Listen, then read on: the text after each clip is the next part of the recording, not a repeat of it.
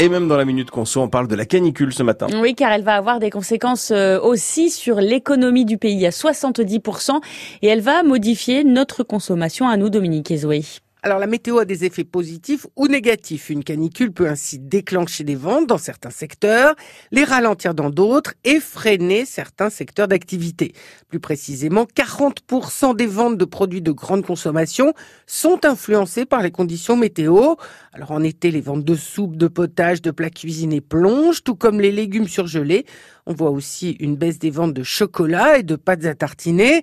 À l'inverse, les consommateurs se jettent sur les crèmes glacées, les eaux en bouteille, les salades, les crèmes solaires et la bière.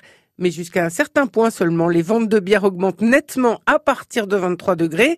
Mais quand la température dépasse les 27 degrés, les ventes baissent, les consommateurs limitant leur consommation d'alcool au profit de l'eau. Et quand il fait très chaud, on va aussi moins au cinéma. Et quelles conséquences pour le commerce et les soldes qui démarrent demain, Dominique Eh bien, a priori, quand la canicule sévit, les ventes de vêtements légers, les t-shirts, shorts et petites robes s'envolent. Mais jusqu'à un certain point seulement, quand il fait trop chaud, les clients restent chez eux. Pendant la canicule d'août 2003, les ventes de vêtements ont baissé de plus de 8%. Ce qu'on voit déjà, c'est la ruée sur les ventilateurs. Au-delà de 30 degrés, les ventes sont multipliées par 10. Déjà le week-end dernier, Darty a vendu 6 fois plus de ventilateurs et 3 fois plus de climatiseurs que d'habitude. Même constat chez Boulanger, les deux enseignes sont en train de reconstituer leur stock pour faire face à la demande. Ce qui va alourdir donc la note d'électricité. Immanquablement, les réfrigérateurs, les congélateurs, les climatiseurs et les ventilateurs tournent à plein.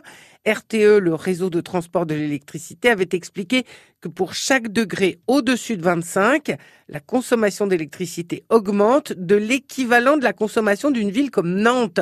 Mais certaines centrales nucléaires doivent être souvent arrêtées, l'eau qui sert à les refroidir risquant de trop réchauffer les fleuves et les rivières.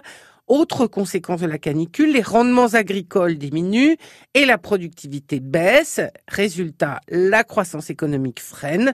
La canicule de 2003 a ainsi coûté entre 15 et 30 milliards d'euros à l'économie, soit 0,1 à 0,2% du produit intérieur brut. Et cette minute conso, vous la retrouvez comme tous les matins sur notre site francebleu.fr.